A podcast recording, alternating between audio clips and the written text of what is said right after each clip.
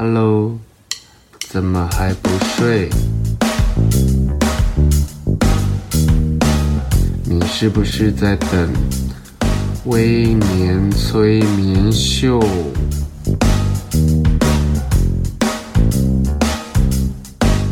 在还没有睡之前，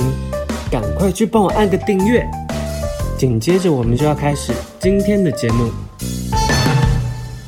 好，欢迎收听今天的微年催眠秀。然后想跟大家聊聊最近我就是也不是最近，就是我追了好长好长一段时间，终于把它追完的，是叫做《我的新创时代》。然后为什么会追这这出戏呢？其实是因为他我喜欢他的题材，然后再加上我本人是南柱赫的大粉丝，所以我我就觉得，哎，这出戏又是秀智演的，我对秀智演好感度也蛮高的，所以基于这样的理由，我就重新的追了这出剧。然后我上一上一出追完的韩剧应该是那个《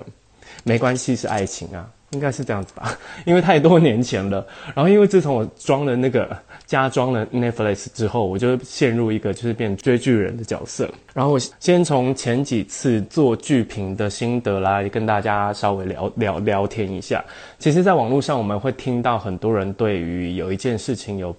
自己的看法，然后包括看剧也是，看电影也是。那其实，在前阵子应该是上上集。我评了《消失的情人节》跟《亲爱的访客》，然后我就在那个 Apple 的 Podcast 上面看到一则留言，然后他刷了我，他就是写写了两颗星，然后意思就是说，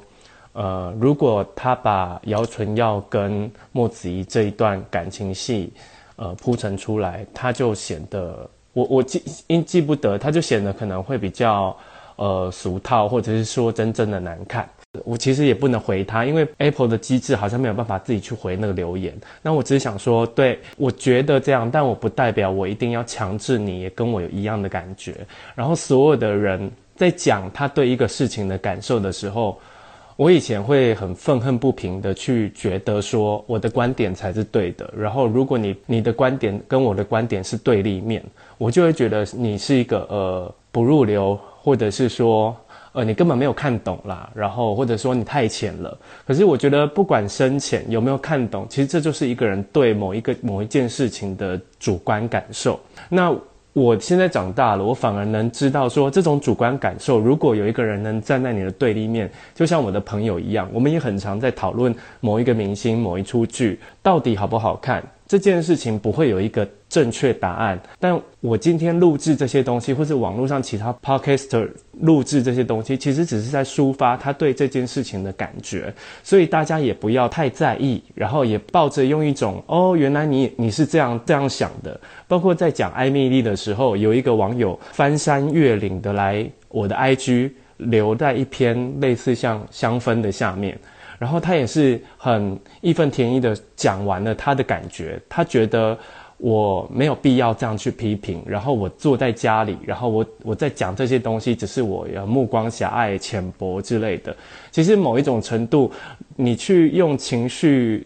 言语，然后对我留这个言，你也在希望我能接纳你的观点。可是最终这种讨论是没有意义的，因为。我理解你会这，我我没有办法理解你为什么会那么想，你可能没有办法理解我那么想这么讲。可是我们就在这种我们观点不同，但是我们可以交流的状态，我们会知道哦，原来我看的只是一个表象，或者是我看的只是某一个切角看到的事情。我觉得这样子是很有意思的。可是网络上很多人会觉得这样子反而我不是觉得很有意思，反而会让自己觉得我在找人理论，然后试着请别人接纳我的想法。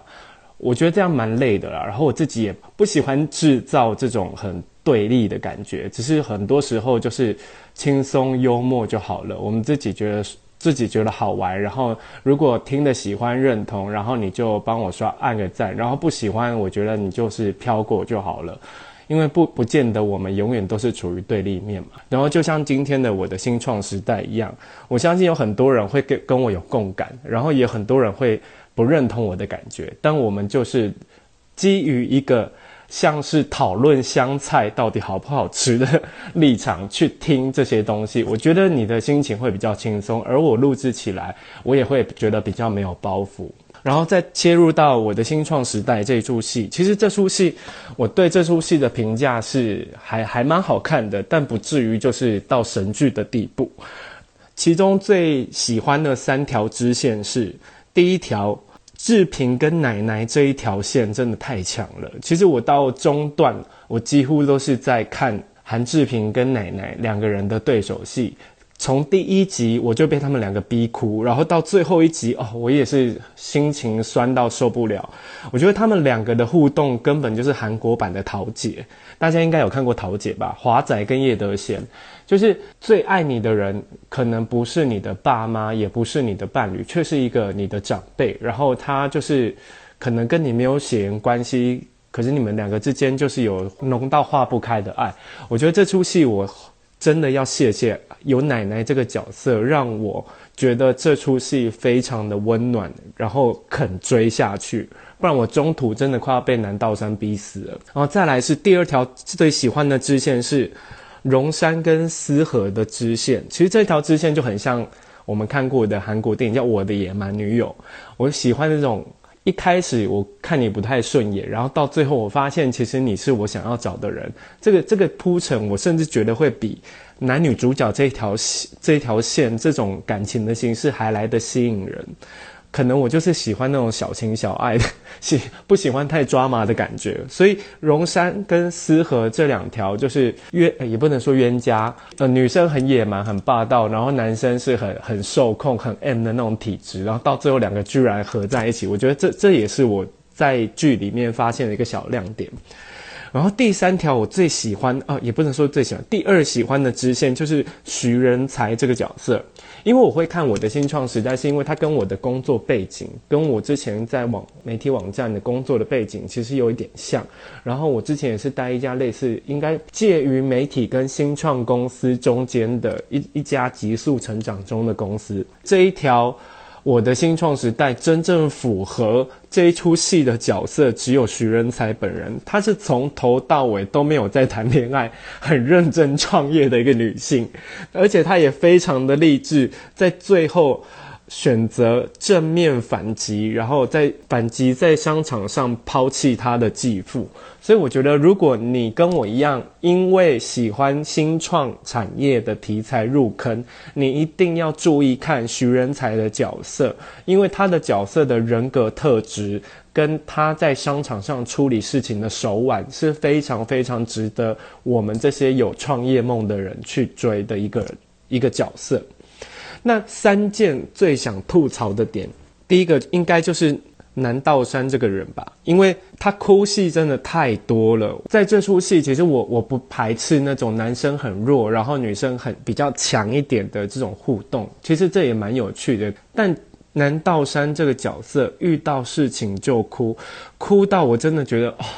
不不只是想要拿面纸，很想泼一桶水在你头上说，哦、啊你够了没有？因为中间。他的哭戏可以从第一集变成一个波幅，他前三集还没有那么哭哦，大概到第十二集的时候已经是高峰了。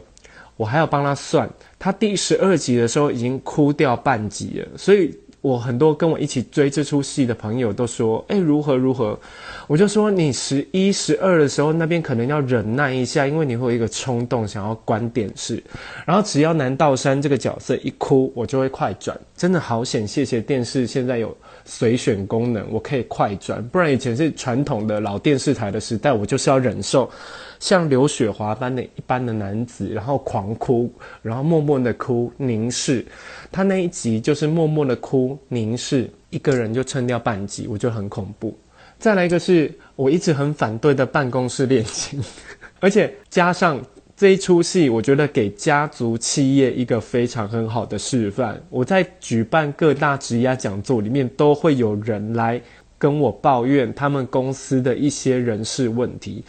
这个人事问题很多都来自于他们是家族企业，然后我。也不止一次跟读者说，如果你在家族企业里面工作，请你要自求多福。如果你不是他们家的人，你永远都是奴才。这一出戏，我觉得奴才感最重的，应该就是三山科技里面的其他两个人，从头到尾他们也没有啊，除了另外一个荣山，后来谈到恋爱，从头到尾他们就是一味的付出，一味的跟随，然后一味的支持。到后来我发现，人才就是人才，他的继父的公司也是家族企业。可是怎么样治这个家族企业呢？就一定要是老板像许仁才这样子铁面无私，就算跟自己的妹妹一起工作，也会先顾虑到公司的营运这种人。但这种人真的太少太少了。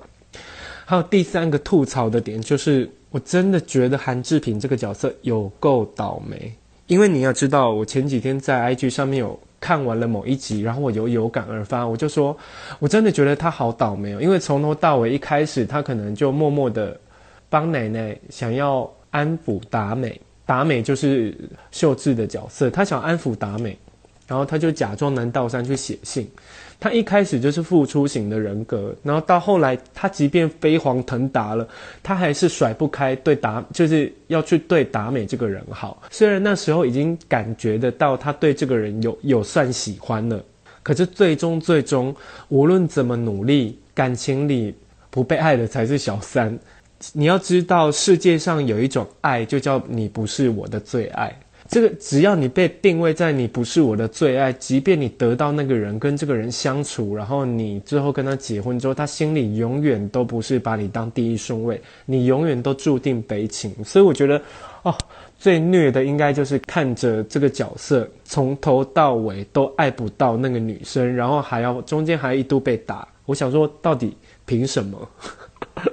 然后实在我我实在太好奇，这四个人到底可以用什么星座来作为他们的角色设定？我先从许呃许仁才，也就是袁仁才这个角色开始看。他一开始在爸妈离婚的时候，最后会选择改姓，然后会被有权势安稳的生活给吸引。做事虽然没有那么灵巧，但是他的头脑跟执行力其实是很够的，而且最重要的、最重要的，他很沉得住气，只为了成功。这种特质，他完全就是摩羯座女生的特质。然后，他也算是这四个人里面，我我毫毫无悬念就认为说，哦，OK，他就是这个星座，而且非常的明显。而且摩羯女很容易成为商场女强人，因为摩羯座在某一个层面，他是会仰赖权势的人，然后他也渴望权势，虽然他会透过。各种方式去得到这个东西，但他透过的那种方式都是正途，就是我所谓的正途是，他不会走偏门，他就是要靠自己。然后如果可以靠男人，可能那也是一条路。所以我看过最多就是那种很癫的摩羯座女生，然后不苟言笑，但她做起事来就是非常的确实利落，然后人生可能偏无聊，就像学就就像那个袁仁才一样。他可能放假都在工作，然后他没有自己的朋友。这出戏完全没有朋友的，应该就是只有他吧。所以从头到尾，我觉得这个角色那设定太鲜明，他就是注定是摩羯女去担任这个角色。再来一个就是徐达美，徐达美是一个非常明显的火象型人格，因为她非常的敢冲，然后其实也算是偏天真的那种人。然后大家都知道火象星座里面可能就有三个，我记得没错的话，应该是牡羊座、狮子座跟射手座吧，应该吧。但我就在想，到底徐达美应该她不是射手座，因为射手座很容易谈恋爱谈到整个人人魂飞魄散。可是在这出戏里面。徐达美这个角色，她还算是边边谈恋爱，然后虽然有陷入一度陷入三角恋，然后两个都喜欢的状态，但她还是能稳着，然后把自己的工作放在事业上。这种比较事业心够强，然后也想做出一番成绩的，可能就是牡羊座或狮子座会比较有可能。然后我再去比这两个星座。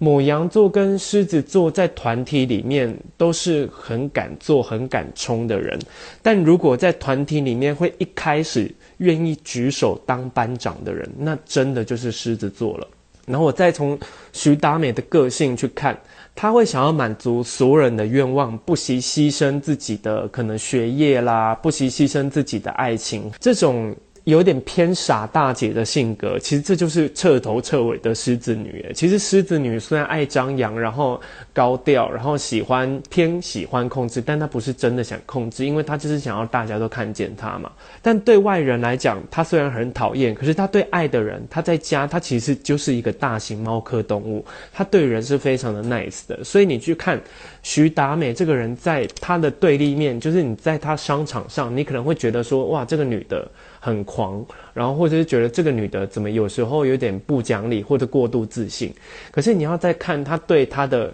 家人奶奶，然后可能后来有南道山，然后可能对她的那些事业的伙伴，她几乎是在满足所有人愿望，她就是大家的健达出奇蛋呢。你想要什么，我就去帮你找。其实，在职场上，狮子女很容易被利用这样子的人格特质，然后去完成很多事情。所以，很多时候大家跟我说。哦，他觉得他狮子座主管超讨人厌，我就说没有，我觉得狮子座的主管他其实非常好控制，你只要逮住他，他想要表现，然后他想要你臣服于他，然后他想要你需要他，这几个点抓住了之后，你就可以任意的控制他。你只要比他弱，然后比他会哭，然后可能比他。呃，去依赖他，然后什么事情都捧他一下，捧他一下，哇靠，他就是会冲超快，飞弹打过来，他就会天跳出来说：“你先射我吧，这我要保护我的同事们。”所以，如果你在职场上遇到徐达美这种人，我觉得你是好运。再来一个是韩志平，一开始我就想说。韩志平这么功利，也没有这个功利啊。他这么会赚钱，然后这么这么豪奢，到底会有哪几个星座是这种个性的人呢？一开始我闪过天秤座，但是天秤座事业心真的没有太强，他只想要漂漂亮亮的。我在想说，那最喜欢过豪门生活的，应该就是摩羯座吧？但摩羯座的品味好像也没有那么的好。对不起，摩羯座，请不要杀我。我认识的摩羯男的品味都不是很好。然后我想说，接下来还有什么星座能撑得起这种豪奢感？然后会用好的东西，然后会开好车，然后甚至 gay 拜到在家里装人工智慧声控的，那就是叫金牛座。他用物质跟享受去堆砌他的安全感，然后对数字非常的敏感。你也知道里面。韩志平，他就是很很快的能估算出你的价值。所有我认识的金牛座，虽然有一些数学真的像我一样不是很好，但他就心里的一个计算机，它会快速的估出这个人的价值，做这件事情的价值，买这个东西的价值，不仅是你的本体价值，它连附加价值都帮你算好了，它会选。最对他最有用、最有价值那个东西拿起来给自己用，会符合这样子的人格特质的，应该就是金牛男的。而且再加上韩志平，他这个人在感情上，他遇到爱情，他会先选择观察、暗恋，甚至矢口否认。到最后，就算对方喜欢别人，他还是会继续喜欢他。这种人就是金牛男，没有别人了。而且我觉得里面最符合金牛男的人设，就是一个，就是他在讲那些。新创产业的那些参赛者，因为它里面是有一个叫做沙河创投吧，它是一家公司，它需要去评估出，呃，今年可能有十一个队伍，呃，十呃十五个队伍，十个队伍来参赛，它要评估最有潜力的一家公司。然后里面其实有一集在讲，他因为过度直言，然后讲出一些最险恶的，因为金牛座真是不开口就好，大家都会以为他很温吞，他一他一开口就是会讲出一些你。觉得很刺耳，你我根本也不太想听的真话，然后他也懒得再修饰了。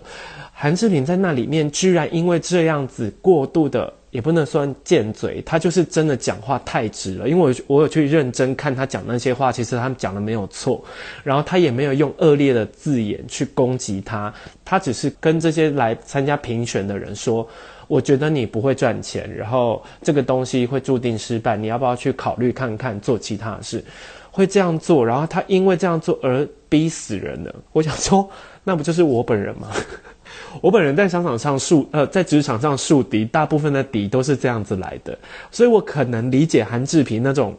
我我觉得我没有讲错什么，为什么他的心他的心是玻璃做的？但全天下其实大部分的心虽然不是玻璃做，但也是肉做的。但金牛座在看待这些人的心的时候，他是感受不到温暖的，他会觉得我就是在工作，我就是一个工作机器，我就是要帮公司赚钱。没有效率的事情，我一概不做。因为你也知道，金牛座一下一下子一次不能做太多事，所以他一定要挑一个最有效率，然后最有效的事情去做。基于这样种种的条件，我真的毫无悬念的帮韩志炳贴一个金牛男。而且你真的在感情上，你也是够苦，也是够压抑了。最后一个，我真的到刚刚那一刻，我都还在想。南道山，你到底是什么星座？你怎么会有这么多眼泪？在我的我的脑袋记忆里，眼泪最多的人，这天下应该除了刘雪华之后没有别人了。今天南道山刷新我眼泪界的三观。南道山，你怎么那么会哭啊？不理你也哭，工作失败也哭，然后自己说谎也要哭。你看自己做错事也想哭。我想说，全世界最爱哭。眼泪最多的两个星座，大家猜猜看是什么星座？我刚要给大家票选，答案是巨蟹座或双鱼座。好，那我们就先从巨蟹座在双鱼座这两个人分析他的哭的层次是什么。巨蟹座巨蟹男，他是天生就很善感，因为他很容易被感动，然后他也很容易被煽动。但是双鱼座双鱼男很容易为哭而哭。然后我仔细去看看这出戏里面南道山的哭点，其实都不是被煽动，也不是感动，诶，都是自己想哭，诶，想哭有时候是因为自责，然后也有时候是悔恨，他所有的情绪都只有一个发泄，就是哭。再来是同样是脆弱人格，双鱼男其实比较自恋，因为剧里面有一集要他要出手打人。对于双鱼男来说，出手打人是完全不可能的事情。第一个会痛，第二个他只要觉得会脏、会乱，然后会很很难看的东西，他就不做；会弄乱头发，可能脸会丑丑的，可能会有乌青，他也不做。而且他双鱼男是非常懒惰，他能不出力他就不出力，能请别人帮忙就请别人帮忙。论起情绪勒索大王，我跟你讲，我真的要给。巨蟹男一个掌声，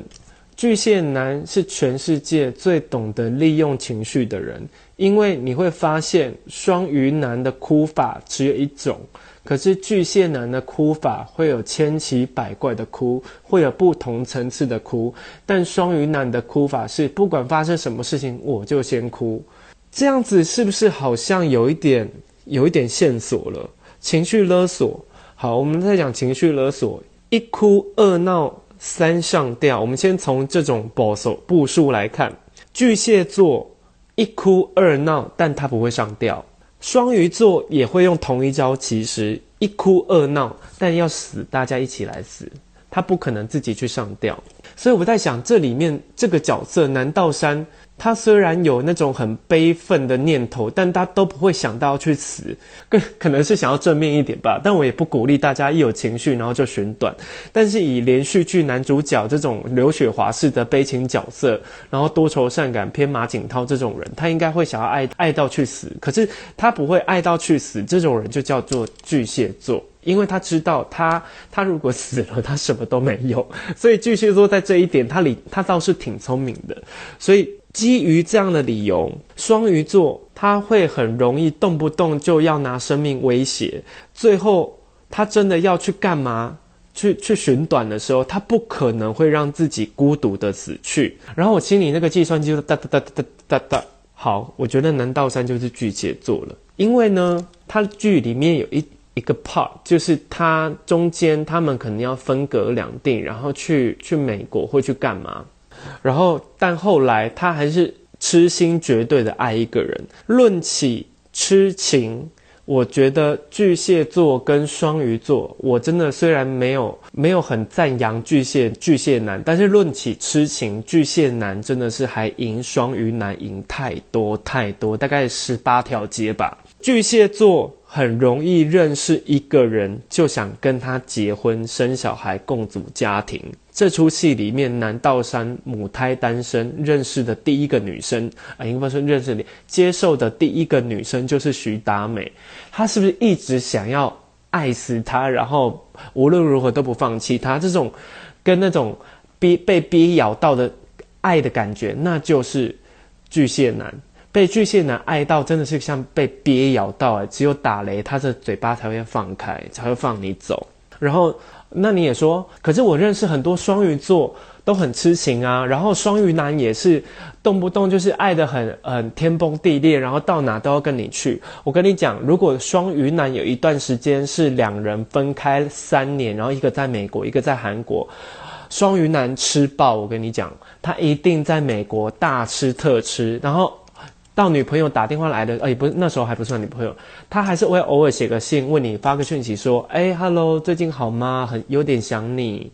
然后 hello，你还好吗？这种还会布线，然后对每一个人都那么深爱的人，就是双鱼男，因为他深爱的不止你，他深爱的是美国每一个人，不是美国人，是每一个人。他不可能会认识一个人就想跟他结婚，有啦，巨蟹呃双鱼男会很容易认识一个人跟他就想跟他结婚，那可能就只有热恋期的时候吧。到最后，如果他觉得哦他好像有其他人更喜欢，但他也不会他也不会放过你，但他就是要想要抓住你。所以同一招，巨蟹座是会想认识一个人就马上跟他结婚，但双鱼男则是跟每一个人都想结婚，对每一个人都说我会娶你，我要爱你到老。但到这边，我还是在感情上面，我还是有一度觉得说，南道山是不是太阳双鱼上升巨蟹，或者是太阳巨蟹上升双鱼，最后完全推翻双鱼这一趴是因为南道山在里面的角色是数学天才。Hello，我认识的所有的双鱼座，十个有九点五个数学都超差，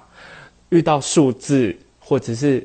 像南道山在里面，他很会写程式啦，他会破解一些网络骇客啦。双鱼座十个有九点五个都是三 C 白痴，他没有办法处理太复杂的语言，更何况是程式语言。我看到这有时候我真的豁然开豁然开朗，然后我想说哇，对对对，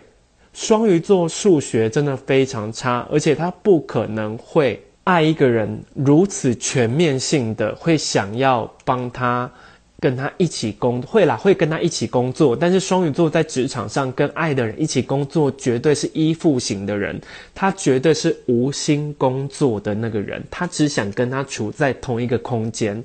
还能够在同一个空间里面工作，拉住理智，然后会想到以以后两个人有很美好的未来，加上逻辑清楚。这件事情真的是巨蟹男，真的要颁给你一个大拇指，一个赞，一个呃三个红苹果贴纸好了。巨蟹男是我虽然要再次强调，不是太有好感的，尤其是感情上不是太有好感的星座，但我认识很多巨蟹男都在某一些像数学、资讯需要一些强大逻辑分析的领域。他们都非常的有成就，所以无悬念，南道山就是巨蟹男。但我真的不得不说，我觉得这个巨蟹也巨蟹的太夸张了吧？因为巨蟹男爱哭真的是大家有目共睹，但也没有像这出戏南道山那么那么那么的哭。然后最后呢，这出戏其实我觉得。以我这么久没有追韩剧，然后这么久没有追完整一出戏，我个人是觉得这出戏的最后的结尾有点草率，然后甚至有点硬要交代结论，然后铺成男女主角，然后一定要过着幸福快乐的日子。其实如果你们有追这出戏的人，我觉得最棒最棒的收尾就是两个人协议啊，也不能说协议，互相气对方，然后分手，然后就。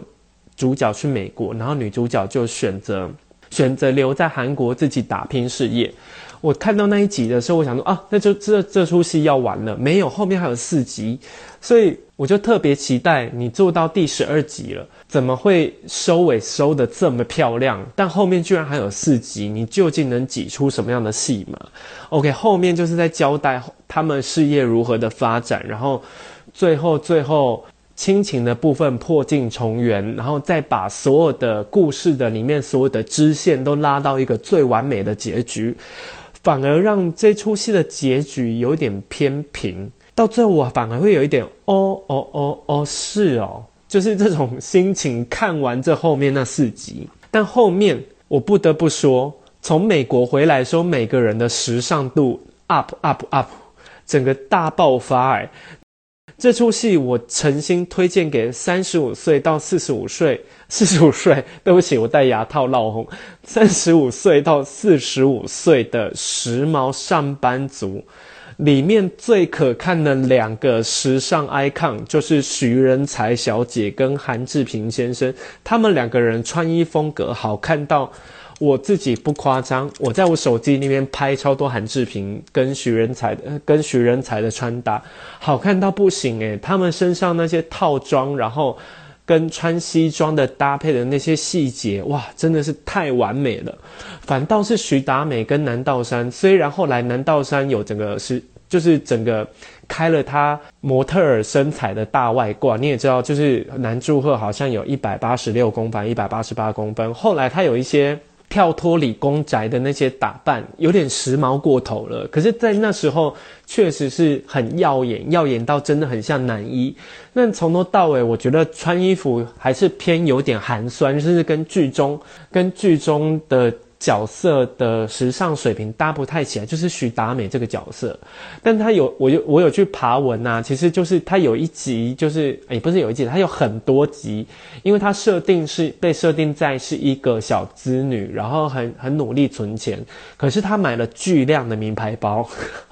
我不知道是不是应该是节目的置入，就跟跟跟跟小时代一样，就是什么都要来一个名牌，什么都要来一个名牌。可是徐达美的角色，他就背了大量的迪奥啊，然后穿了很多很昂贵的衣服，虽然看起来很普通，但是她我知道他是非常昂贵，所以他前面前半段让我有点出戏，在后面四集大家时尚度大爆发的时候，我想说这个角色会不会脱胎换骨，变成一个时髦的女强人？哎，也没有哎。反而他后面四集还比前面更像小资女，让我小小的失望了。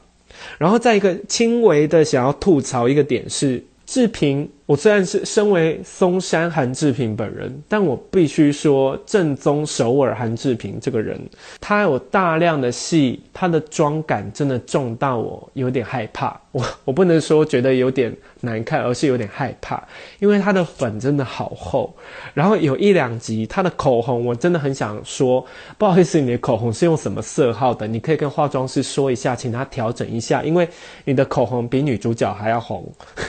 他大量的使用染唇，诶，我想说，哦，应该是韩国风格，都喜欢那种很精致的。可是对比南道山这个角色，其他人的口红就没有那么红。为什么志平的口红跟跟粉底特别的白，特别的红呢？就是有一度让我觉得轻微的出戏，然后一度想要放弃当松山韩志平的，因为我我我本人妆没有那么浓啦。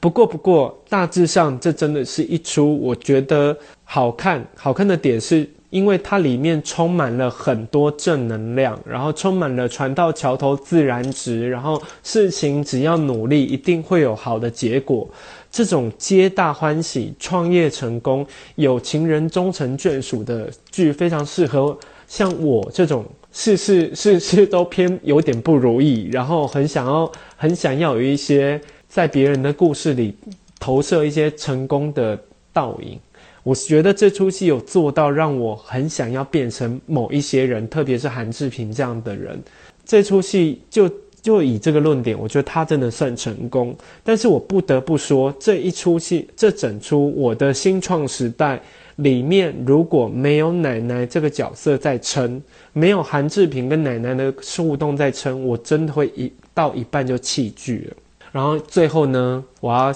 把一句奶奶送给志平的话，也是这一出戏里面我最后的哭点，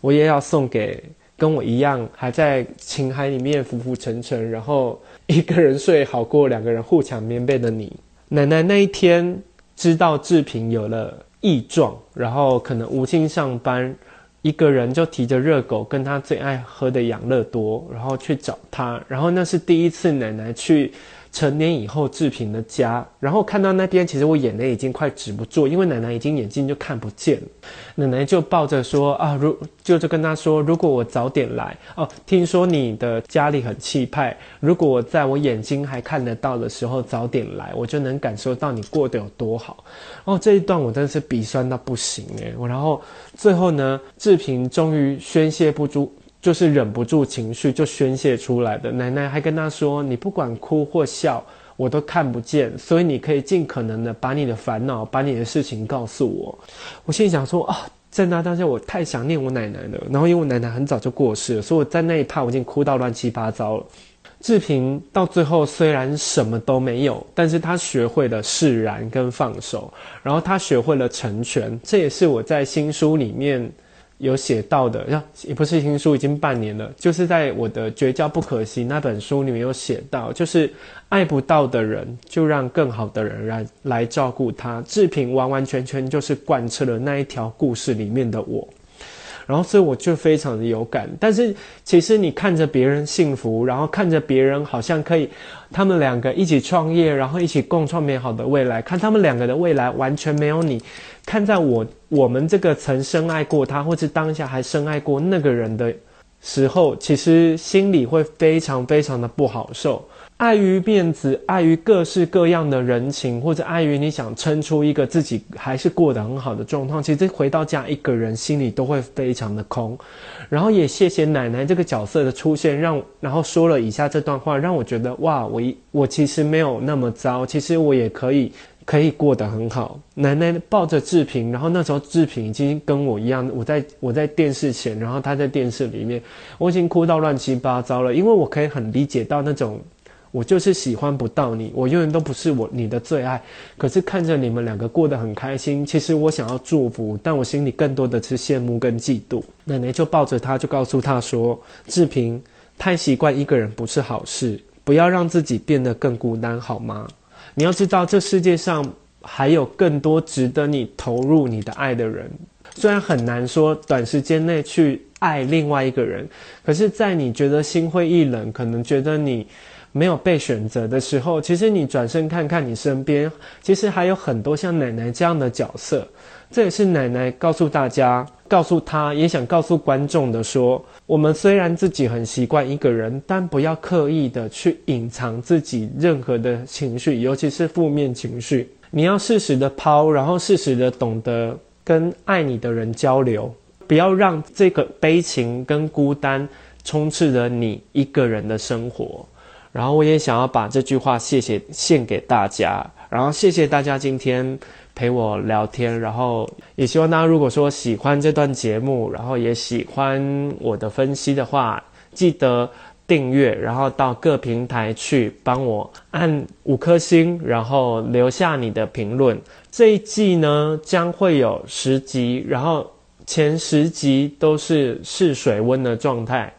所以从第二季开始，将是会有主题性的内容。在前十集试水温，我算算现在应该到第六集了吧？我非常非常需要大家的意见，包括也有读者留言给我说，呃，我的干笑太多，然后或者是说我的顿点啊，各式各样的。我觉得你们都可以告诉我你的感受，或者是说你你想要听我聊一些什么事情。只要是职场，只要是人际关系，只要是一个人的生活，如何让自己过得更舒服，这类的题目你都可以尽情的留言，然后留下评论，然后谢谢大家，希望下次见喽。